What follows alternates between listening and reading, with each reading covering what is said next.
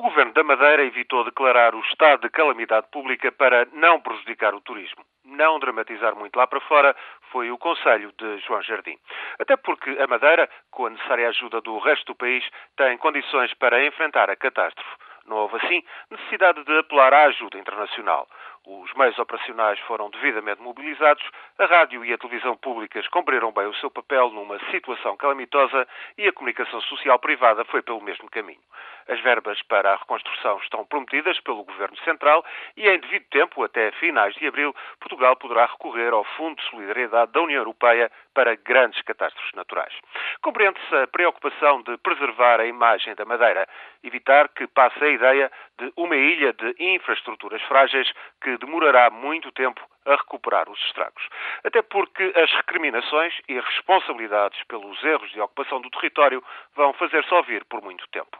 O turismo representa quase 30% do produto interno bruto do arquipélago. No ano passado, um milhão de visitantes passou pela Madeira. Compreende-se bem a preocupação. Mas será que esta estratégia de minimizar a dimensão da catástrofe vai revelar-se eficaz? Naturalmente, a comunicação social da Europa destacou o drama madeirense e o impacto também foi grande na África do Sul e na Venezuela entre os imigrantes madeirenses. No principal mercado turístico, a Grã-Bretanha, a cobertura é extensa e refere-se, naturalmente, à morte de uma turista inglesa, a única vítima estrangeira das enxurradas. De resto, a fotografia de Cristiano Ronaldo, lembrando a Madeira natal, corre mundo. É bem possível que a reconstrução do Funchal, a recuperação das estradas e de outras localidades afetadas se processe a ritmo acelerado, mas as repercussões para o turismo serão inevitavelmente negativas a curto prazo. É, pois, inútil a tentativa de evitar dramatizar muito lá para fora. Não é isso que conta. Lá fora corre notícia da catástrofe e as imagens são brutais.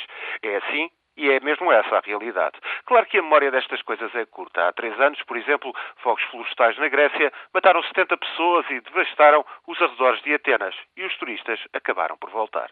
A beleza da Madeira também fará depressa esquecer a desgraça. Os turistas voltarão. A verdadeira imagem, a imagem eficaz, a imagem com que a Madeira e todo o país se devem de facto preocupar, é bem outra provar que sabem reconstruir e rápido, assumindo e aprendendo com os erros do passado. É o que importa, de facto. Seriedade e eficácia face a uma calamidade brutal. É a imagem, a realidade que deve prevalecer cá dentro e lá para fora.